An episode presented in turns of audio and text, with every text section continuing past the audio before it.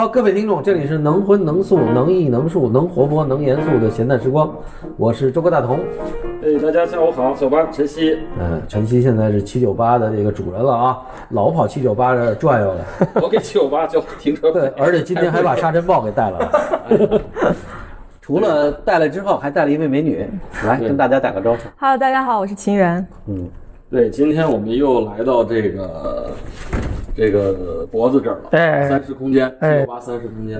然后呢，跟脖子合作的有一位特别棒的一个年轻的呃艺术家王清源，嗯，哎，所以呃，今天我们就来聊聊这个工笔。哎，以前聊过这个类型的吗？好像还真没有。工笔好像还没有，因为工笔虽然说最早聊杭春辉，但杭春辉现在也春晖算工笔吧，但是春晖其实现在已经进入一个观念艺术家了，我觉得啊，更多的情况下，所以当然他还是用工笔来创作对哦，但是它里头有什么雕塑啊、浮雕啊，就是另外一种方式了。对它更材料的东西，对它可能更接近工笔加装置的这个感觉啊。但是纯画画工笔，而且这么年轻的啊，我我我今天问了问是九五后是吧？嗯，对，啊，所以九五后，我想想，我们这还真是这回今年除了大志和这个 和那个子子枫啊，就是这个金源当然，我老想管他叫成晴晴静园儿，其实是念晴朗的晴。晴对，晴朗的晴，晴晴园。嗯晴园儿确实比较文学。那你们家有画画的吗？啊，我妈妈是画画的，但哦我爸不是画二代。那你妈是画什么的？油画。哦。最早的时候他是呃美术教师，哦。然后后来他就想认真画画了，所以到那个时候，其实那个时候就是我已经很大了，，OK，就是你你那你们老家是江苏什么地儿？呃，江苏江阴，然后江阴就是无锡那块儿里头的哦，对。江阴也算江南是吧？江阴？啊，当然当然。江阴大桥，我就每回开高速过都是江阴大桥，啊，有有有。是吧？所以江你们等于是在江阴大桥的南边，都是吃刀鱼的地儿，啊，对，刀鱼，是吧？所以你你你你妈呃变成了一个油画家，你呢就开始变成了一个呃要考学的这么一个一二代，什么算？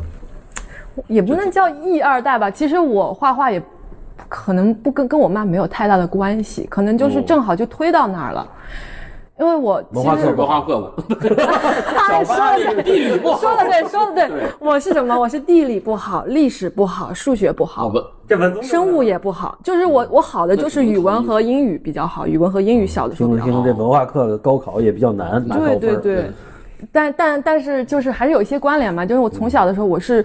我最最早是学书法出来的，对，就是我当时我小学的时候就开始学书法，然后，呃，后来慢慢的就是可能也是因为这个文化课的缘故，所以后来就是顺理成章的就去学了一些什么素描啊、色彩之类的这种小课程，然后当时就想当艺术生了嘛，然后就慢慢的就走过来了。但是其实也还有一个转折点，就是我从小并不知道以后是画国画的。，OK，对我那个时候我就想的是，先是考上一个艺术学校，然后到时候画什么再说。但是我当时就是因为考大学的时候，当时不是要校考嘛，嗯啊，然后当时我就考了好多好多的综合类大学，但是一个都没有给我中那个那个合格证一个都没有。够，可能。不是他先不是，他是就是校考没考上，就考专业没考上。呃，考试小八先解释一下什么叫校考。就是我们分这个，比如说就单招。省里的，就是叫统考或者叫联考。OK 哎，每个学校自己走后门的。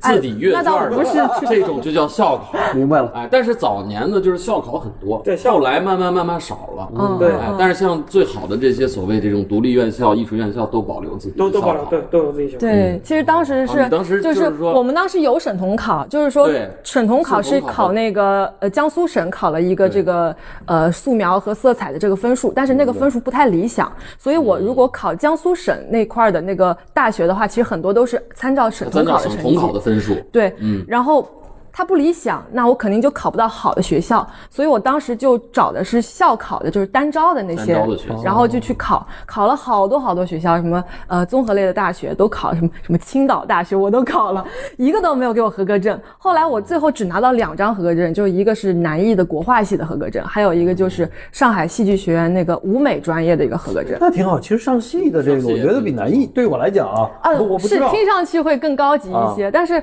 因为当时是舞美专业。专业嘛，可能之后就是做一些舞台美术的那些设计之类的。戏剧、影视类对的。对对对对，然后然后国画就南艺国画的话就纯画画嘛啊，然后当时我妈说了一句话，就是说你是想给别人打工还是给自己打工哦啊？你你要是舞美的话，你就给别人打工去吧。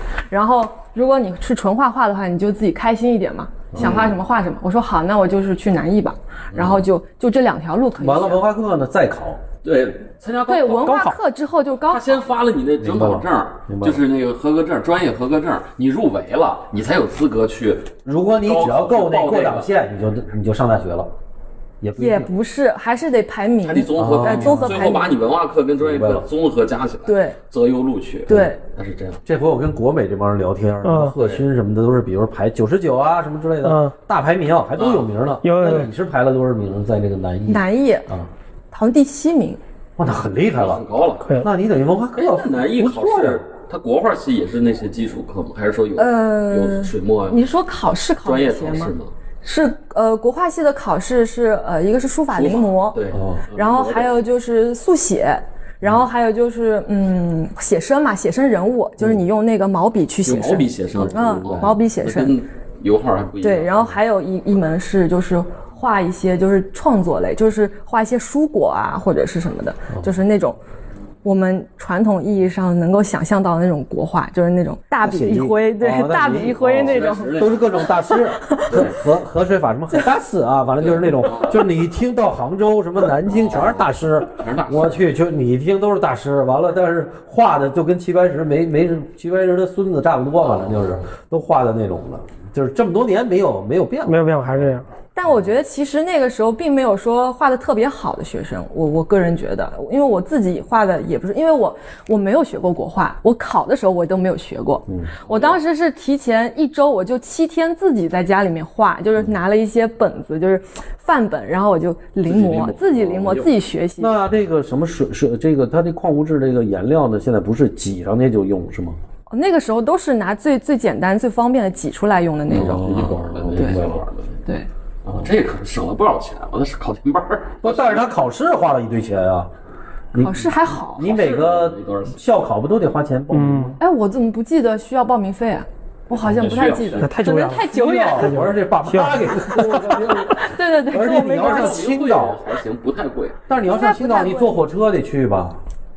啊，不是，它是统一在一个地方的考点。哦，那还行，那你比如说都在这个哪个市，它就是外地的学校也都在这个市设考点，你都可以考，所以你不用老跑远。对完了，你进了这个南艺，就变成祖师爷这个姜伟的这个这这这条嫡系里的啊。我们知道什么张健啊，什么勾倩啊，都是在这个嗯。这个这个这国画对但是但是全国是不是水平还可以？南艺就是它主要是姜伟嘛，就是他就是就跟就跟天津伟岸是就就是何家英何家英一样都有一个带他头的就是一个一个学术带头人啊。对对，他是这样，就是你们听到这些学术带头人都已经不在南艺了，就是他他徒子徒孙都当老师吧，应该，嗯，不是吗？就是学生后来其实其实南艺的国画老师都是年纪比较大一些，哦，哦，对，那挺好。就年轻的比较少。因为因为过去哈，就是其实南艺还是很强，就是我们当我们说这个中国画的时候，其实我们更包括今天的央美，嗯，其实大部分是国美的人过来的，而且啊那是。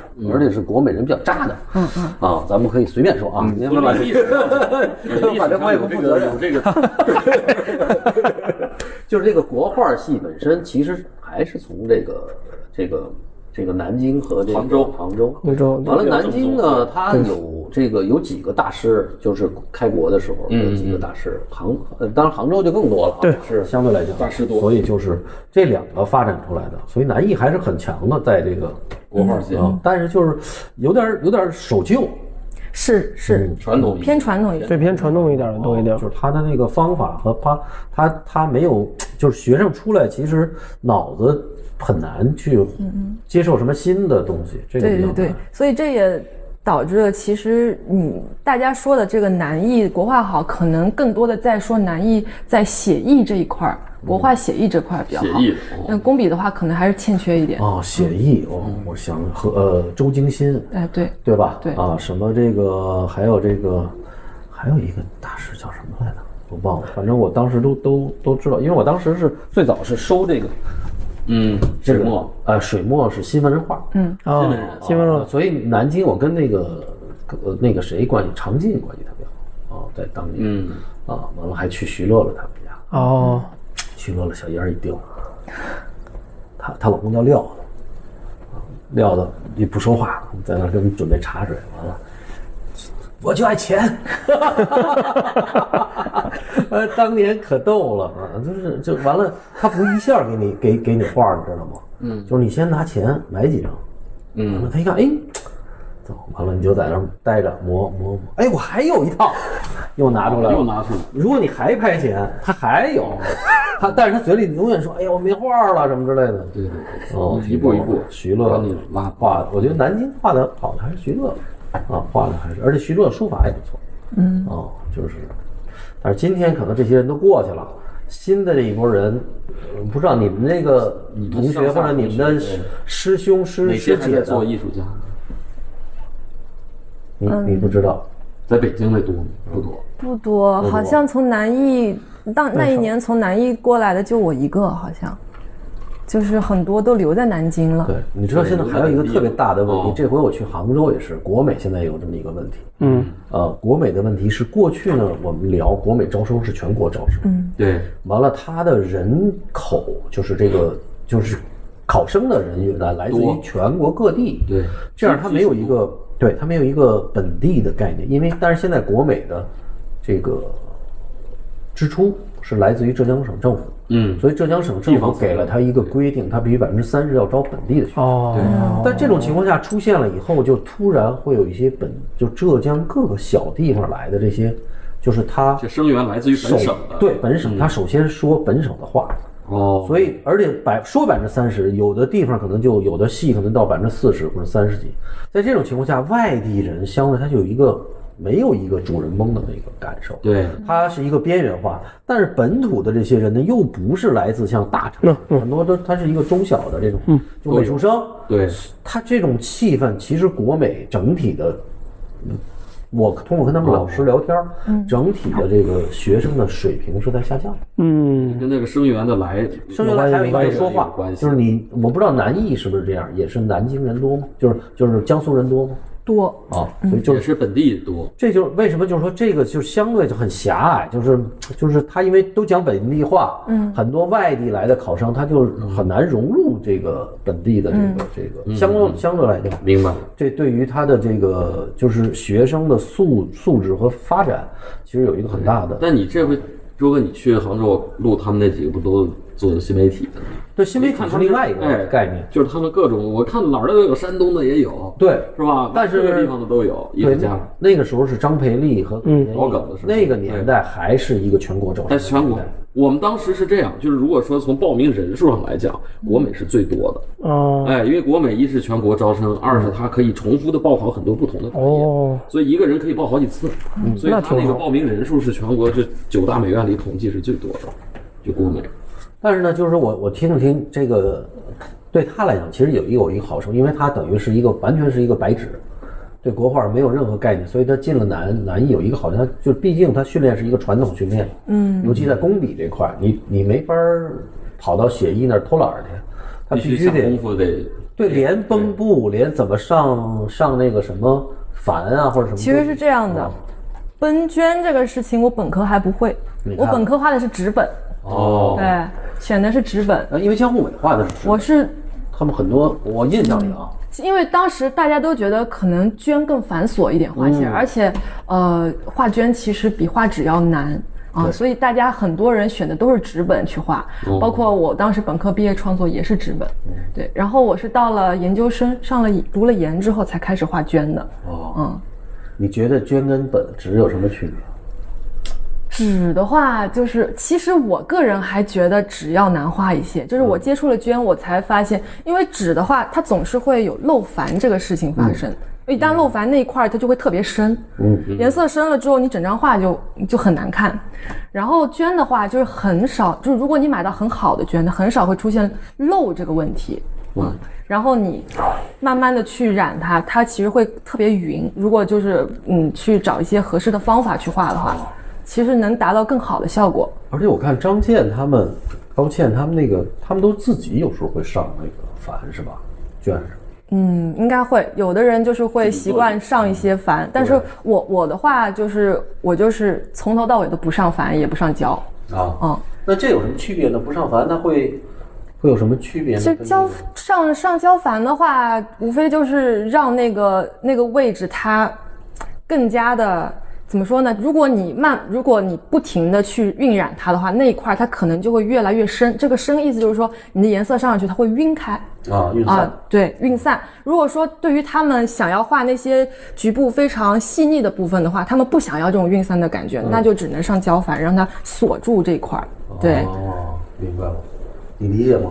我不理解，哦，画油画的你知道吗？不知道。不知道其实他其实他就是那个意思，就是说他那个你上了那个矾了以后，上了一层胶，你就一层一层染，完了它不一点都不吃墨，大概是这么个意思，是吧？嗯，也不是一点不吃，就是没有不上胶反来那么吃。对，它就不吃，所以它你就一遍一遍你就染嘛，往往往往上染，，对可以更多次。但是实际上那个这个绢本身它有残胶在上面啊啊，就是只要你是这种。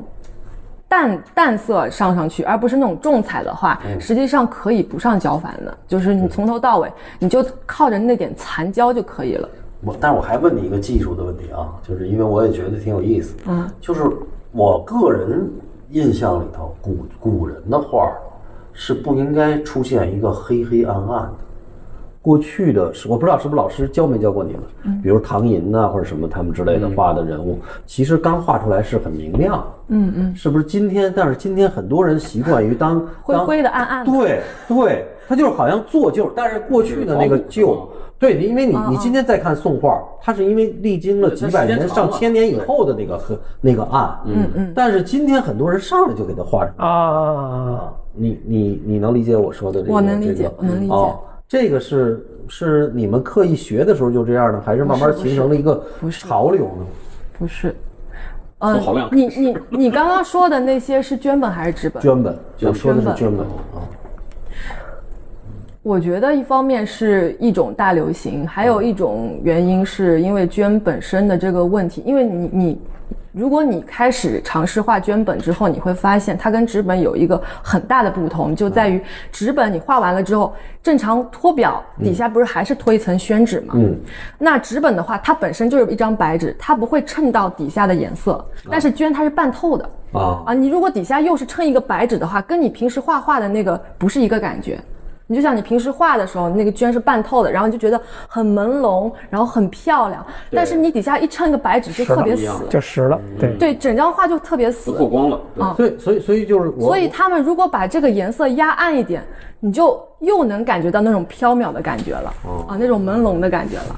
对，就在这点上，我就是为什么跟他探讨，比如说我们看徐华玲的画，嗯，或者是高倩的东西，它也是绢本，但是你能看它很明亮。嗯，这个其实是我我个人比较喜欢的一种东西，但是我看你的画呢，是有时候很暗，这种暗我不知道是因为大家流行，还是说你刚才你也说了，你可能觉得这个颜色你觉得好有意思、好看，嗯嗯哦，但是你会不会喜欢那种幽呃坚持这个呢？还是说你只是一时的去向？嗯，不会。其实，呃，你们看到的这些作品，有的是暗的，可能像我以前的、啊，这次在三里屯展的、就很多像蓝色调，然后就感觉远看全是蓝，对吧？就那个三联画，你记得吧？嗯，它就全是蓝，你近看才能看到底下地图什么的。对，啊，那个那个时期，一九年的时候，我就是会刻意的去做这种暗的，然后特别统一的，像一个颜色一样。但是我现在你会发现，其实跟以往比的话，已经很明亮了。对对啊，是这样现在有很多种颜色。挺。亮的，对。对。有那我就爱看兔子、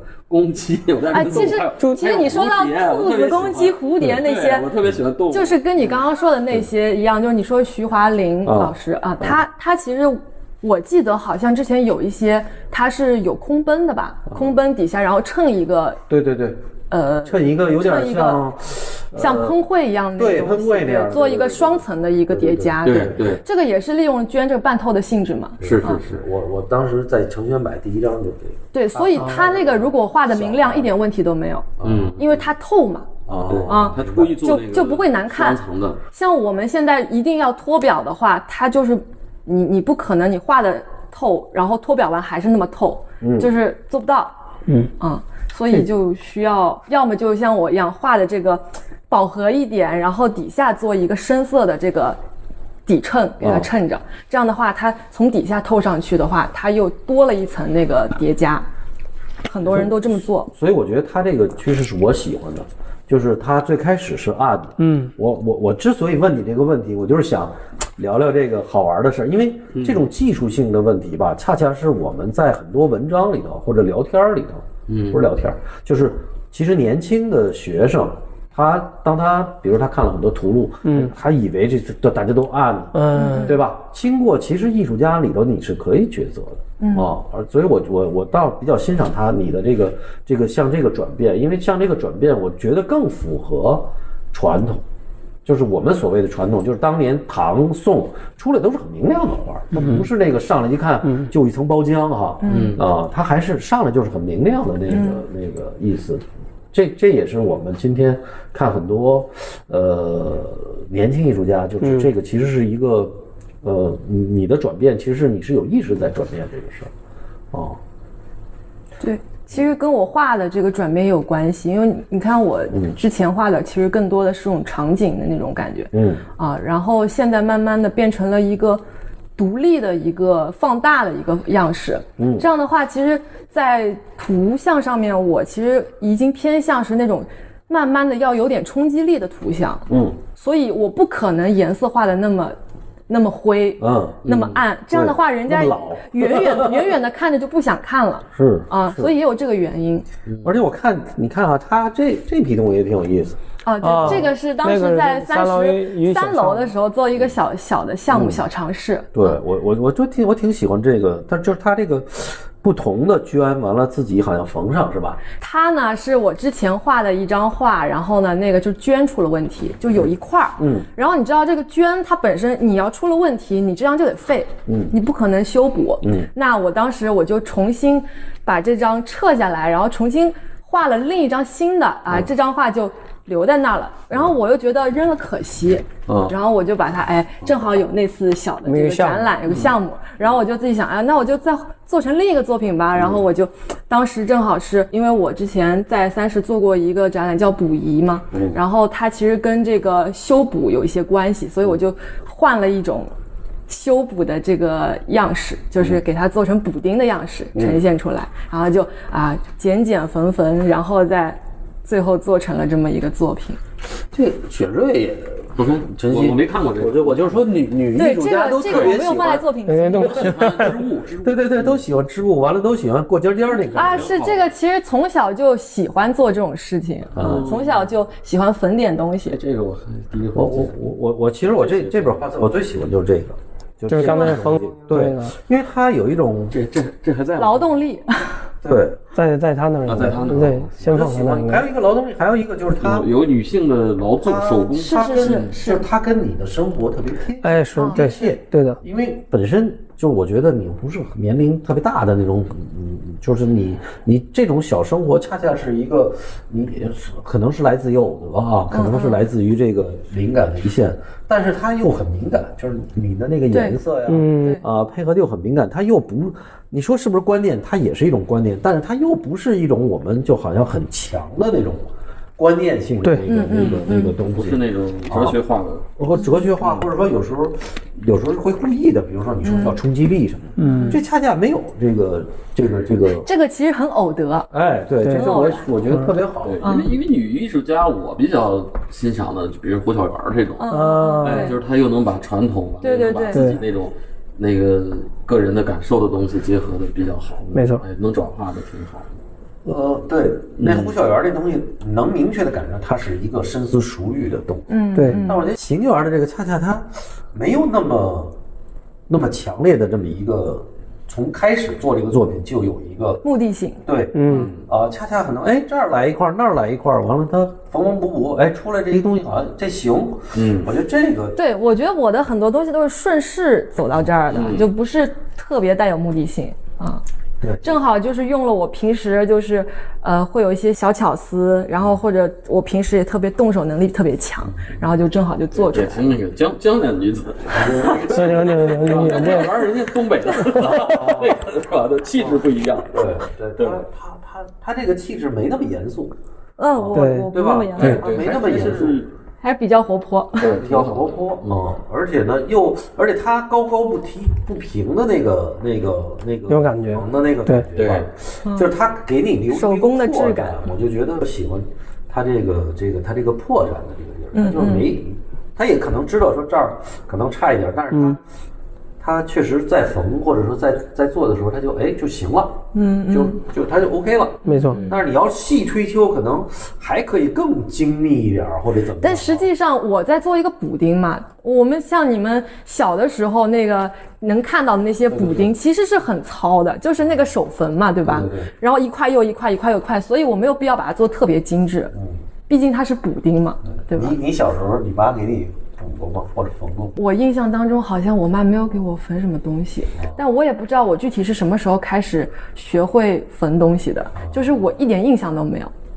啊，嗯，哎，脖子，你是怎么发哎，你们怎么合作开始？我是因为呃脖子一，直偷着乐啊，真的。没有，我就喜欢听我喜欢听，我喜欢听，我喜欢听。我在在算账，算账。没没这青园这个是吧？这对，因为秦二，秦二是因为我我我跟我同学一块合伙呃干干三三十嘛，然后他是主要负责是工笔，然后他老做一些、哦对，合伙人是学这个。对，然后呢，他像红猫，然后他就一直会做一些年轻艺术家工笔展览，然后呢，我又喜欢这些，所以我们就说会每年根据他这个做的展览，有觉得呃哪个艺术家不错，然后可以根据他以往的创作，然后再聊之后觉得哎可以发展的时候，王老师要不要做个展览？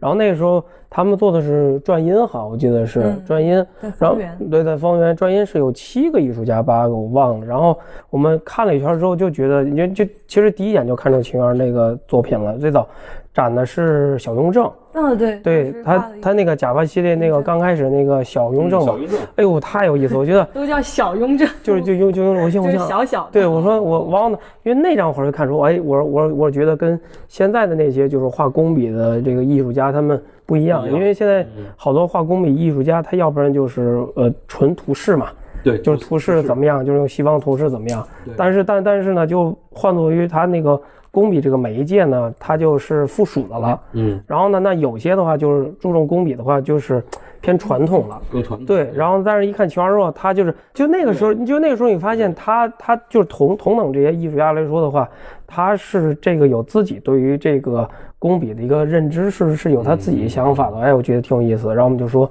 就聊了之后嘛，然后说在当时在三楼三十做那个补遗第一个嘛，嗯，那是第一个。对，因为我对往补遗第一个，因为我觉得其实他那个时候的作品呢，他想法就是一直对于这种所谓的我们的身份有关。嗯，就因为假发嘛，他还是跟身份有关嘛。对就比如像咱们的话，您戴个假发，就同样假发，您戴和我戴就完全不一样的一个性格。对，那其实归根到底就是我对于这个身份的认知。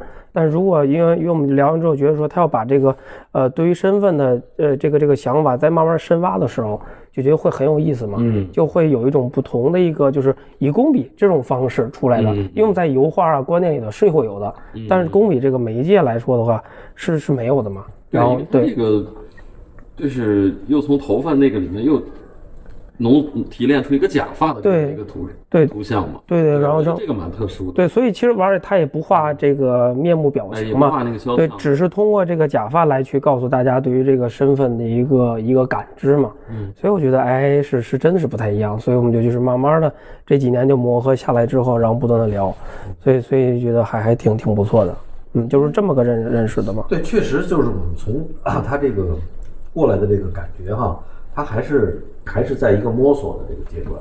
嗯，当然是我自己看啊，就是我觉得就是挺好，因为这个时候它确实方向越多，越可能性越多，嗯。其实它里头最后抽出的以后走的可能以越远。后慢慢再提炼出嗯。更对，就是他，而而不是恰恰很早就把自己的风格对对是。没有对对过早固化。对对对，就在其实也是脖子他做这个这个，包括你看小方，嗯，其实方贤臣对我来讲已经算他们这波人里头非常他成熟度挺高的了。非常成熟，就是他的脑子或者他的这个这个这种这种机敏啊，或者说他这种、这种灵劲儿啊，或者他对他他他对这个观念或者他对这个想法，他已经想得清楚。对嗯，但是他也是我我也我我觉得好的地方也是他的可能性很多对可能很多对。啊，他可能有看一本书。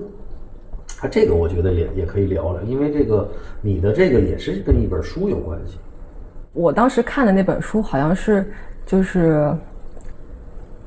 就是讲的是一个癌症女孩儿，然后呢，她因为得了这个病之后，头发掉光了，对，我看你那个介绍里头写的这个就是，然后她她自从没有头发之后，她就热衷于去逛假发店，啊，然后她就是特别喜欢挑各种各样的假发，然后给自己买了几顶假发，然后他把每一个假发都取了名字，嗯。比如说这个假发叫什么，那个假发叫什么，然后我戴上这个就是他，啊，嗯，有点像一个人格设定的这么一个。对，然后他就觉得就是这个给他的生活带来很多希望，然后他可以这里面找到自己这个自己的舞台，所以说，呃，这个就引发了我当时创作的那个 Lucia 那张。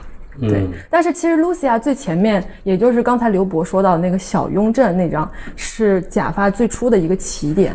哦，那张的话，其实非常早，呃，我我并不是说最早是从，并不能完全说我是从头发里面找到了假发这个词去做，而是我当时就是因为画雍正的时候，我就开始决定了之后要画一画一系列的这个有关假发的东西，因为当时那个雍正那张是故宫博物院就有一张雍正戴假发的一个四分之三侧面像。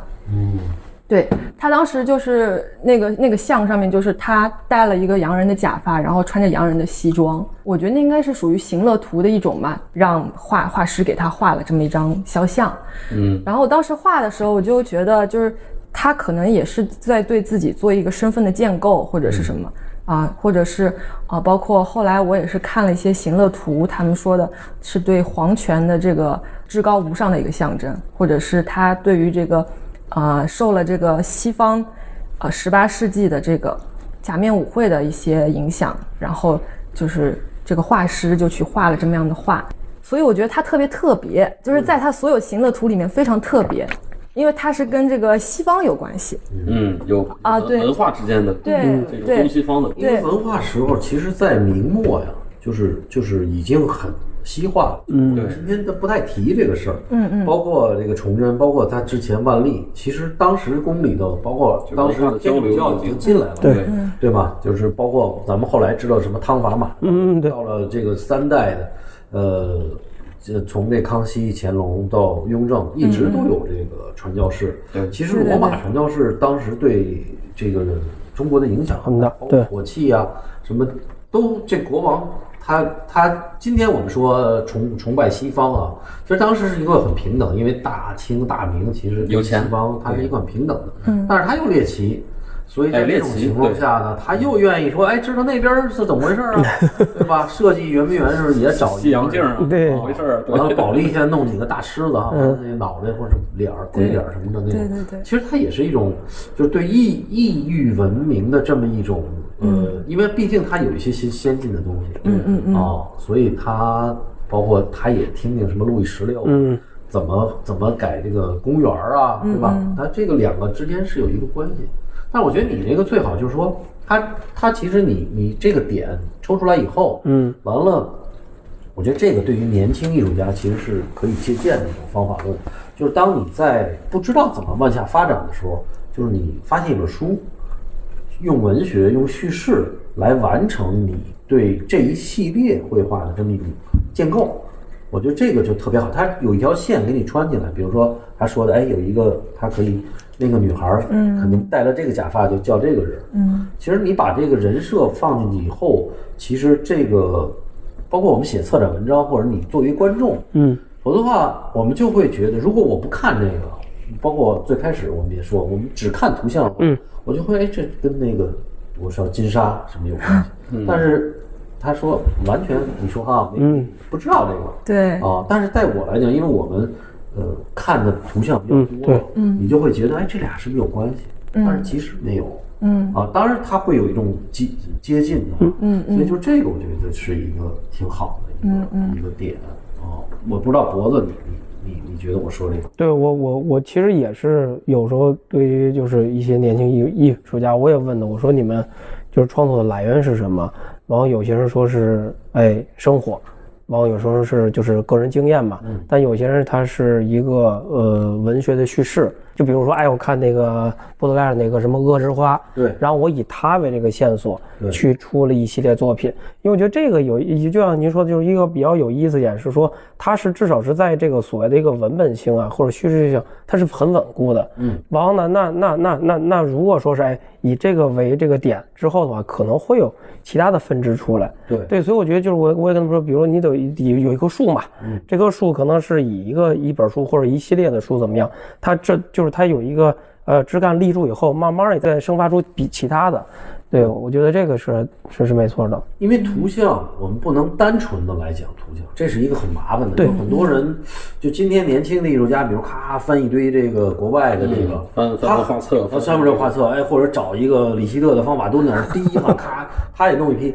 但是他弄他弄出那批东西以后，你就会发现它是一个没完全是没有一个没有根基的对，没有根基，的他。就是学图式那种哎怎么样那种图式感。对完了，到了下一个系列，他又跑到另外一个，就就他一点儿没有内在的关系。我觉得他这个从雍正开始，他讲，哎，是吧？是画的雍正吗？是是是 对对对对对。但是这么一下说大了，对，说的你好像画了好久了，画了好多张雍正。从雍正年间开始。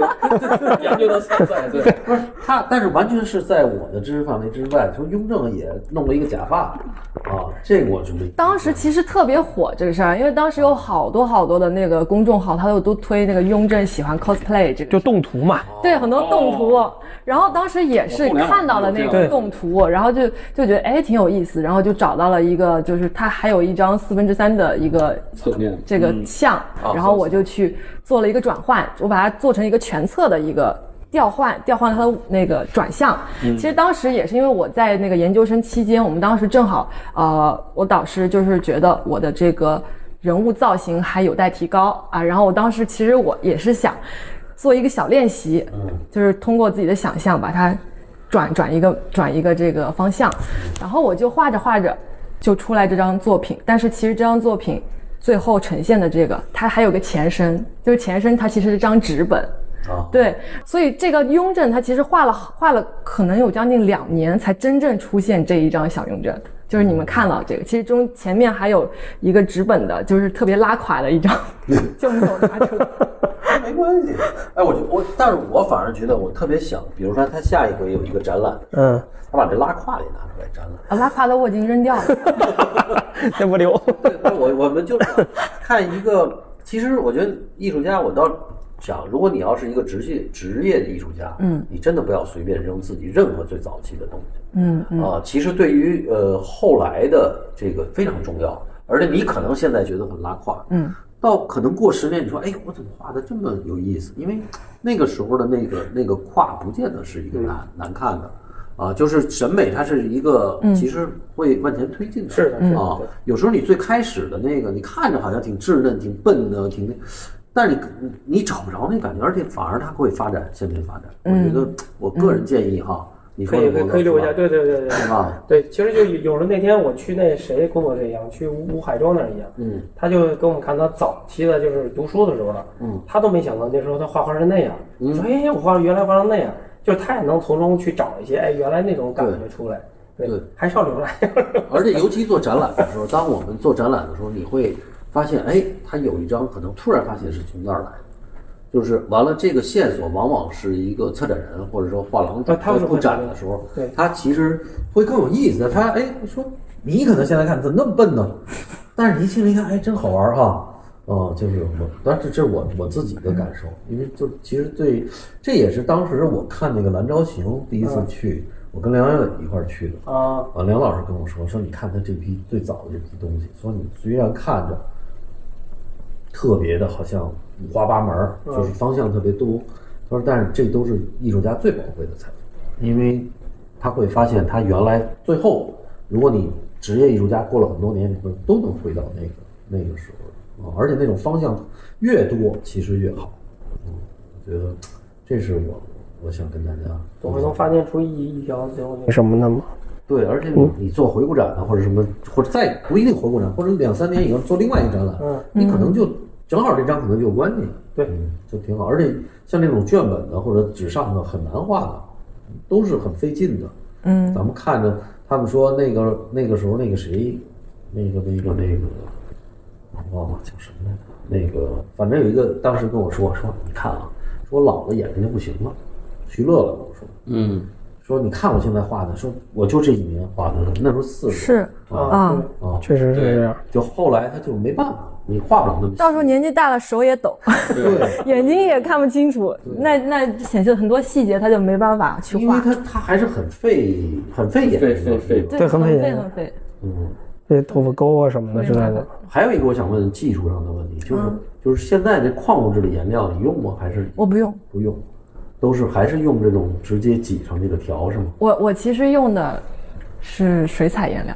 哦，那无所谓，对，其实因为它跟国画颜料其实差不多嘛，水水性的，性的啊，对，因为你看那个就是就是我我老提的这个就是离谱，你听说过？离谱。对，就是有一个，就是当时越南，越南在三十年代、二十年代到到二三四啊，上个世纪有这么一个画派，就是专门用这个油画的颜料，嗯，完了画在绢上。哦，这就是这个越南安南美术学院的这波人，嗯，也是现在拍卖最贵的这个，嗯，什么梅中士、莫离谱，他们当时就是用的这个，嗯，这个这个油画的颜料，但是、但是重新给它拿水啊或什么的给它稀释，哦，所以所以看中那个包包括到了今天那个画面的那个颜色，会不太像国画的那么温润，嗯很强烈嗯，哦。嗯，这个其实我倒觉得不，所以我就想问问你这个水彩的这个颜色，而且我而且你也可以真的可以多尝试一些其其他的这个颜色。对对对，我我我那个我的画其实很多都是带丙烯颜料，啊，嗯，其实也不是只有水彩，那你画上去的这两种材料会有干扰吗？不会，我一般丙烯是最后上的，就是等到所有脱表结束之后，再最后上上去。就是你看脱表结，束你你看这些这些作品，就是这种头模这种，然后上面放假发的，其实这个底座都是丙烯。哦，啊，白色的这个底座，然后丙烯画上去之后，然后我再用那个刻刀给它刻出它的那个那个就是斜线，就给它刻出一个样子。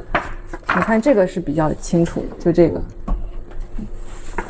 对，我特别喜欢问这个技术的问题。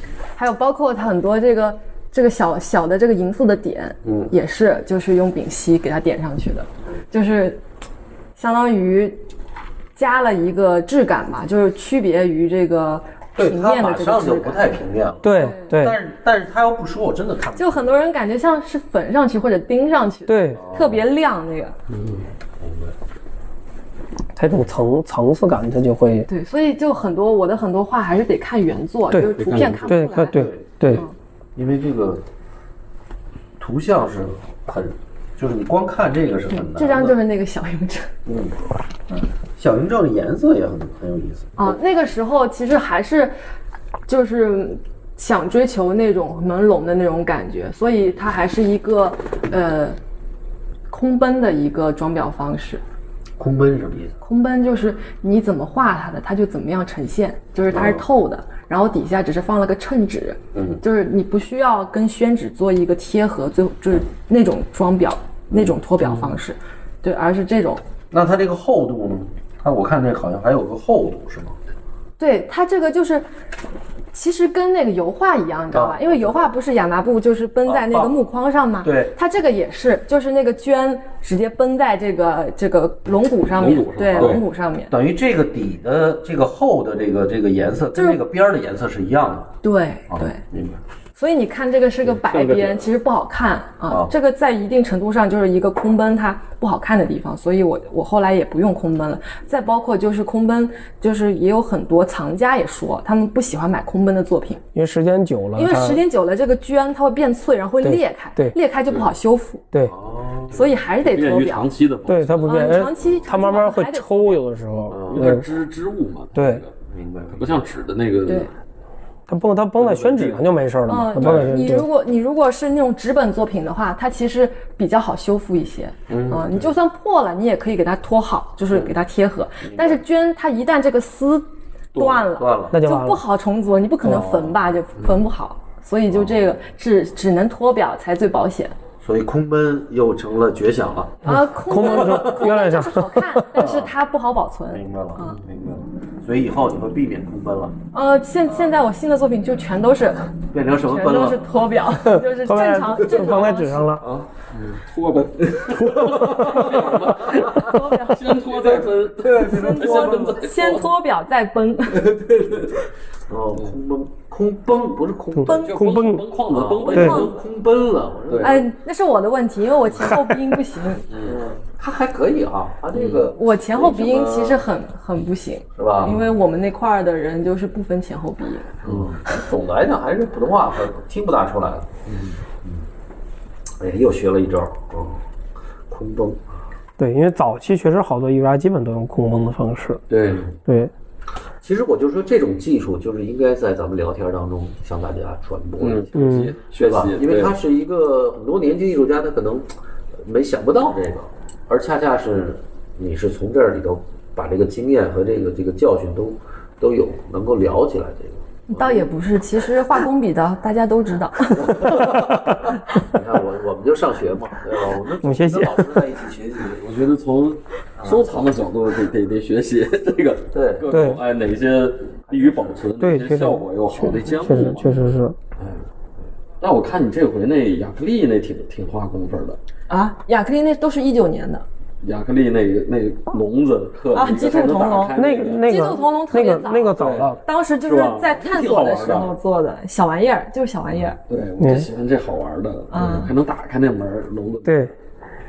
他之他那个就是那个三条的那个是他之前画的一张大一点的，三联画，对三联画那张那张那张看原作现场看特别特，就是很很震撼。当当当时我在方圆看的，我觉得挺有意思的那个展览。是这个。嗯，对对，因为看原作的话，细节就基本就可以出来了一放亚克力，你这个灯光肯定对，啊。灯光灯光是个问题看不清楚，，所以我后来都不做亚克力了。对对嗯亚克力，你这个反光，亚克力，说实话也比较 low，嗯，就显得那个作品 low 嗯，啊，因为那亚克力能弄个光吧，就是个塑料的那种你想不灵不灵的那个对光，完了又反射，对你看着现在，所以你这个，但其实那个时候特别流行这种装裱方式对对，大家都做。对那时候好像方方正正又那个时候显高级，方方正正的一透亮的好多。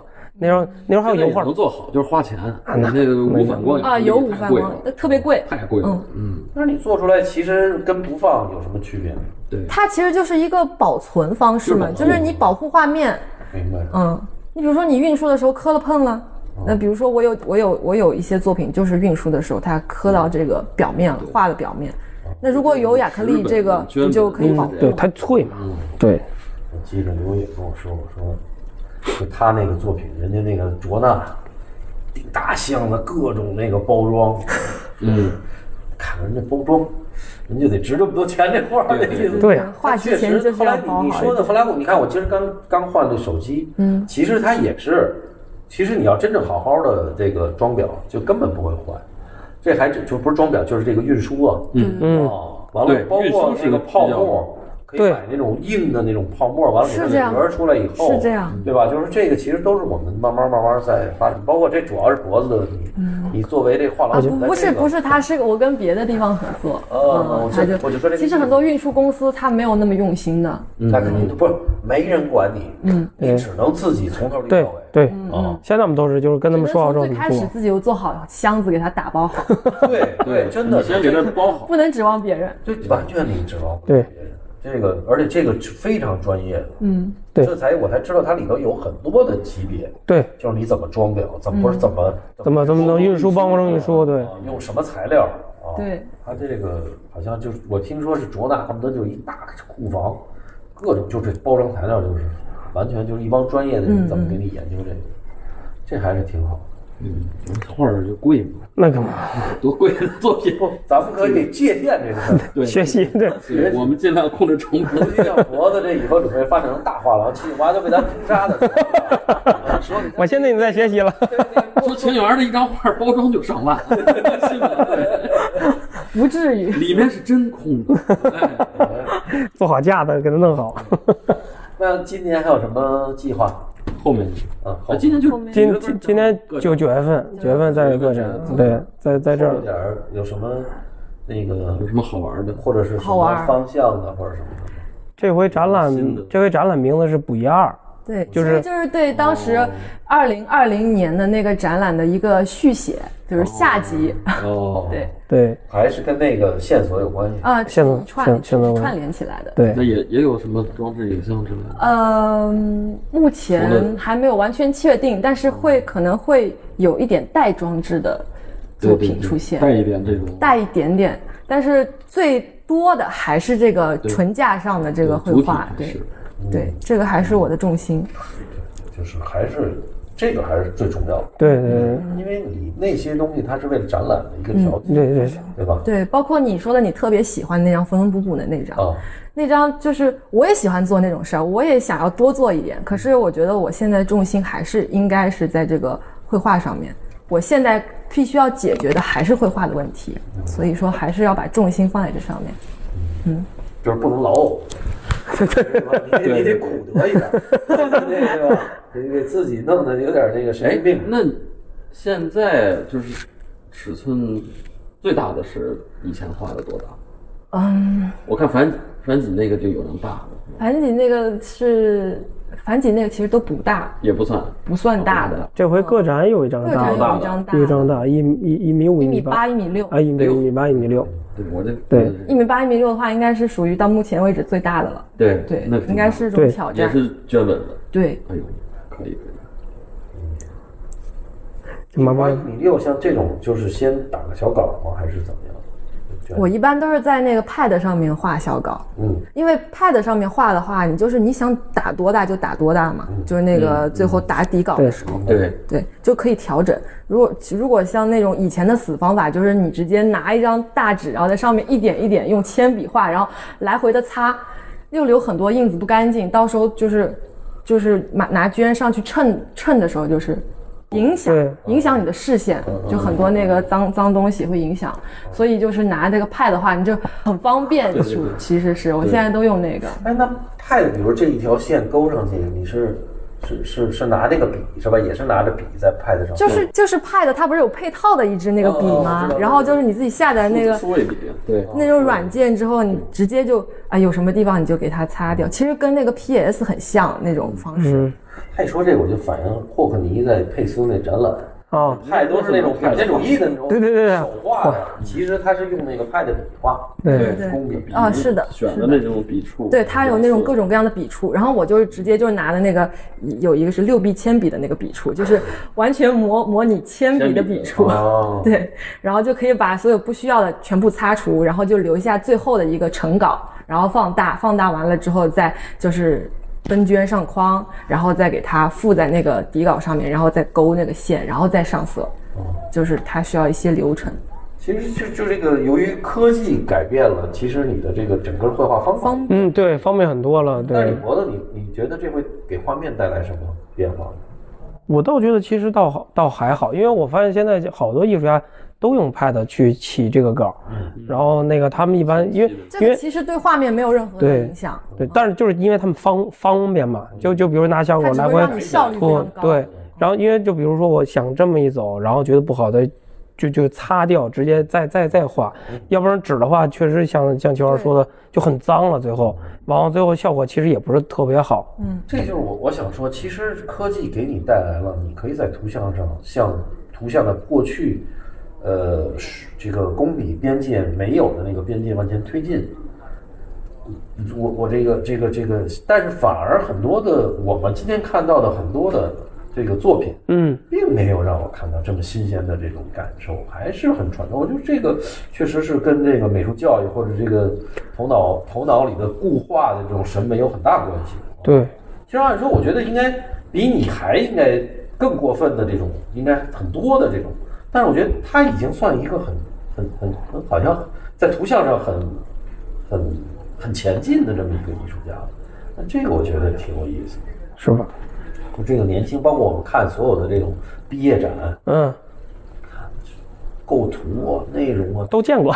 见过，对对，尤其工笔，可能大家学传统，但是其实图像上，我觉得真的是应该鼓励有更大的这种创新。对，确实是因为工笔这一类，就刚才说的一样，就是现在好多艺术家，他就是要不然就是真的是西方怎么画就是怎么样，比如比如从一个语言过来那样就这么过来，就就就是人家怎么过来，他基本也是这么过来的那种状态，也是就比如像他们现在可以适应到这么大的嘛，嗯，然后呢，等到慢慢的他们再更成熟一些之后，可能会适应一个更大一点了，因为我也觉得就是说，比如这个空间对他们现在来说是使用起来没问题，对，但是如果稍微再大一点之后呢，也是。他们作品也是就是相互的嘛，对。如如果说一个特别大的，他们有有有时候可能上来也不会那么适应。对，所以我觉得就是也是跟艺术家配套来。对，我觉我觉得尤其我们今天看绘画，我倒挺喜欢脖子的这种空间的，嗯，因为太大的这种尺尺寸啊或者上来，当然你说你画油画丙烯确实需要这个，但是有时候并不见得能够提升特别快，对这个。对吧？就是你你，当然他可能有的人就是能画大画，单说，但是其实我们就是一点一点的发展，其实挺好。嗯，尤其像工笔，你是我觉得你说那个尺寸已经非常大了。我也觉得很大了，我一听我也这么大。工笔本身就有限制，因为你想画绢，我我我能够我平时能够买到的，其实最最大宽幅的绢也就两米多，嗯，两米出头。所以说你能画出来的画，顶多就是两米。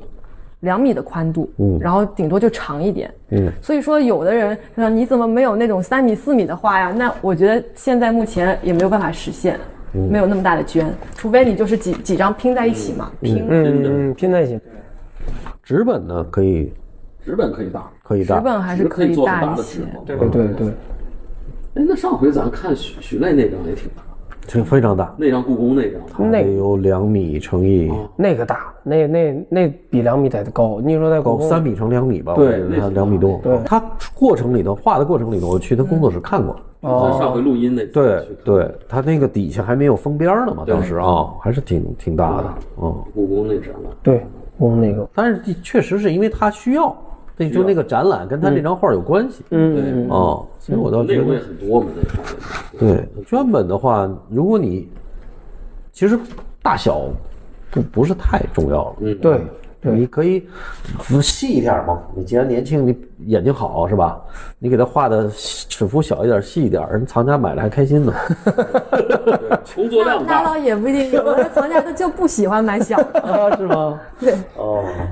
呃，之前都嫌我画的小，对，因为那那时候他之前画的都是差不多五十六十，差不多吧，三十四，对，三十四，对，对，因为就像有些画油画啊，一直画小，人说你怎么没有大画？因为就有时候因为大画画难嘛，就是控控控制度，对，控制力啊什么的，对。但是这回这个大画尺幅我觉得其实挺大的，已经，嗯，对，很很很很很难得很难得了，嗯，但是可以拼两张，就是它可以。就是我看他那个三张三联的那个，嗯，其实挺有意思的这种哦，就是可以还有一个推进，而且三联有一个好处就是它对观看上有一个他们之间的一个关系，对，全都在一个构图上呢，嗯呃，反而你看的时候它会是一整张的感觉，嗯，如果你变成三个，而且三个之间的距离，当你布展的时候调整的时候，嗯它会出现另外一种，对，它有节张力、节节奏感那种的，对对。但我个人还是觉得这种像双联画、三联画，它的难度没有说整张那么大尺幅的要来的难。那当然了。对，因为那整个那么大的话，就说明你每一个布局都得考虑清楚。是。对，它相当于内容其实更加丰富了。对。你需要控制是整张画，而不是说三联画。三联画你就一张一张画嘛，然后最后拼在一块儿，其实很简单，就没有没有那种那种挑战性。嗯。所以我其实这次。下一个个展要做一米八、一米六，其实也是一种挑战，因为我从来没有画过，就是这么大的绢本作品没有画过。嗯，确实，画一张大的，顶你画好多张小的的这个。对，包括还有一个，其实画绢本还有个难度，就是你在你在染一整块背景的时候，就是为什么有的就是比较厉害的那个工笔艺术家，他们会找一些助手什么的，帮他们一起去染那一块，是因为。它这个颜色它容易干，它不跟油画一样，油画覆盖嘛，丙烯也是覆盖的。嗯，就是如果你这这块就是画到这儿，你一会儿过几个小时还能接着往下画，但是绢不行，它就是你那个颜色一干它就吃进去了，你无论怎么擦除都擦不掉。那你接着第二天它就再往上干净再往上染呢，就更深，是这意思吗？它的它就是说，如果你要染这一块儿颜色，你必须一下立马给它染完，然后你这一遍是染完了，你才能休息，然后再染下一遍。就你不可以说，比如说一一块一块区域你染到一半，然后就休息了，这是不可能的，啊，不然你接不上了，接不上了啊、它就干了。所以这个挑战其实也在这儿，就是你这个怎么样能够在它没干的情况下给它给它染匀啊，这个也是一种挑战。嗯这还得变成一合作社，把你同学和谁画大画啊？咱们一块儿来染这个。哎呀，自己染确实听上就体力上就够呛。对对对，它还是就是你中间不能歇息，然后还有就是包括你对这个、这个整个环境的这个干湿程度也是有一些有一些哦要求。如果它太干的话，它就特别快就干了。嗯，对，就是不好掌控这事儿。所以有的人有的人还会用加湿器在旁边，对，这样的话会缓干一点。哦，所以其实到最后纸本的更容易，相对来嗯讲，，纸本的可能纸本会容易第二天还一点点可以再再可以也不是纸本的话也得这样。其实这是工笔整体的一个一个一个问题，就是它干得很快。哦这个我还真是没听徐磊跟我说过这事儿。哎呀，真是他那么大画儿，确实是他那个大，嗯，大，所以这个你反正没助手对吧？现在我没有，请不起、啊。自己来而且我能看得上的，我更请不起。主要是他能看得上，比他卖的还贵。嗯，哎就是你不可能不可能把自己的作品交给另一个人去对对对做对，对然后他要是做砸了怎么办？是吧？脖子，你给这个这个谁价格怎么样了？这回这回新的个展还会这个什么吗调整吗？啊，那倒没有。那没有，还是保保保保保持那个状态。他这个还是按照那个平时平时平时平时平时对，因为因为工笔就是它可能是在原有原有基础上稍微有一些波动，但不会特别大。对，我现在就是主要按照一幅画，如果它的时长用的特别久的话，可能会加一点点，啊，嗯往上加一点点。如果它相对画的快一些的话，可能会减一点点。它其实是跟这个我这个用多长时间、用多少费多少劳动力。对，是是有正比的啊。它这跟跟富士通富士康工厂差不多。啊。必要劳动时间。对对对。但工笔还是按平尺算了嘛，对。就他们还是主要还是按对。但我不太懂啊，你比如说像工笔这个，它还有很多这种体制内的这样一个方式。啊。啊，你比如画院啊。什么什么什么学校这样的，就他们这定价也不一样，不一样，是吧？各是各的，等于这当代里面还是当代里面对对对那你像他这种属于完全跟画廊合作，完了跟画廊平分这个这个这个画款画款的这个，对，其实很少的。嗯，基本上就是就是中国传统那波人传统那波人太啊，传统就全都拿着钱到家里嘛，对吧？对吧？还是那个没什么变化，所以他没有那些那些艺术家也没有概念，我们凭什么画廊分这个钱？哦，对，所以我的就是感觉我们当代，尤其年轻艺术家这种，啊，到现在好像有水墨的这种挺多哈。嗯年轻的过去感觉你说你就拿 N 十二来说，那肯定只有徐化宁一个人是是画这个，他是国画的。对大多数人都是都是还是哎有有有对就就你你那些其他画国画的人，其实都在体制里啊。对，因为那国画原来传统嘛，就是去家里自己去拿，对，一直是这样嘛。那对于你来讲已经没有问题了，你就是跟画廊合作这种分账的这种我习惯了。习惯了 被被国的剥削没问题。但那不是剥削，怎么能叫剥削？太难听了。我们共同进步。对对对对对，从经历的经历因为因为确实你要是从传统的那个过来的话，他确实不习惯。对，传统别扭的觉包括。学校里老师什么这种体制里，他确实觉得你为什么拿这么多去？我还好，我从最开始接触小手就是这么这么想。从开始就上贼船上了，来就是 你没有没有被那个红利 是吧诱惑过？不是？但是其实也挺好，因为因为它其实是一个这种模式，其实是随着你的艺术家的名望对啊，比如说你的推广，对完了你的它系数也好，或者说平尺也好，呃，那算法都无所谓了，其实基本上是一个概念。对一个概啊念，，啊完了完了，藏家的这个这种跟进对啊，完了或者甚至有一天上了二级市场对对拍卖，其实这是一个良性的循对，环。它是一步一步的就能看得年能看到嘛年。轻的艺术家都都现在很适应这个事儿。对对对对过去我们那再往前以前，大家就没有这个市场。而且那时候画廊的概念其实也没有那么的特那什么嘛。对，哎，最后问你一个问题，就是你觉得你们这身边还有谁比较好的这个画水工艺？因为我还真不知道年轻的年轻里的有吗？你先问你先先让他问这个问题？你这样让我得得罪多少人？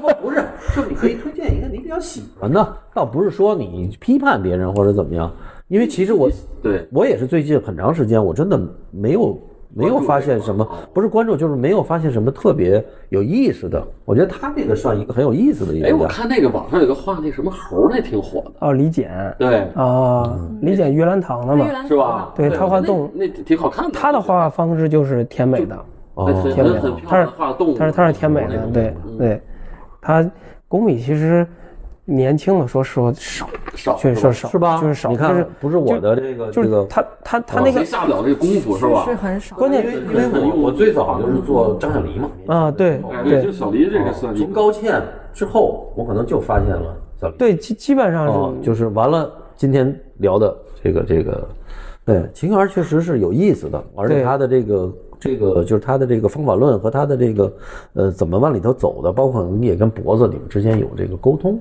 啊，这个挺好的啊。而哎，你比如像日本、韩国，他们像这你们这种类型的艺术家多吗？也不多，那不多不多不多不多，画圈的真的挺少的，好的很少。对。不是他们有，就是日本画，纯日本画，对。跟咱们那他个们其实很多很多大多数是颜彩那类的。颜彩。对颜彩那一类的，对。颜彩那类，就跟就跟那个就就跟那个谁那个刚才金金沙老师那样，其实类似是那样的会有一些，对。对所以我也希望到时候发现了给我们推荐一下，因为我们这个确实我们希望别光是你自己在这儿做这个，或者我们有一天跟小黎约了哈，就我们知道的这些，我们再找一些在这个好玩的。领域里面，更多希望有更多年轻艺术家，林静云，对 林静云，对吧？这你这儿 对林静云那个，对他又又不太一样了，对它对同样来源，对它是不一样对它是不一样对对，哎，但确实，如果是工笔这一类的话，很少。其实，哎，你喜欢是不是那种手工感比较强的那种作品？不，我我们还是回到绘画，绘画本身绘，画本身就是我说你那个对你是有意思的，但是如果光是那个，我倒觉得嗯，对对对，不好不不好玩，因为你还是因为有绘画和那个结合起来啊，就。是绘画和那个结合谁的。秀英啊，哦，秀英，秀英她哦有，宋秀英，看看。宋宋秀英，她是对，她是会，她偏装置一类对，的，就是你要是说就是，比如说你要说特别一点，就不是那种非常，呃，还是那老套的那种工笔类的。对对对对秀英的话也可以看。挺好的哈。嗯，想把咱们可以发展一下，关注一下。嗯。对，行。其实归了包堆工笔就很少了，就这几个人。辛苦。行吧，我们期待。行。行，青园这个那新的展览在三十，嗯，好，到时候看一看彭本厂反家的。那儿还还只能展一阵儿吧，对，到三十号这个这在三个月里屯那个，对，行，OK，好，谢谢大家。谢谢谢谢谢谢。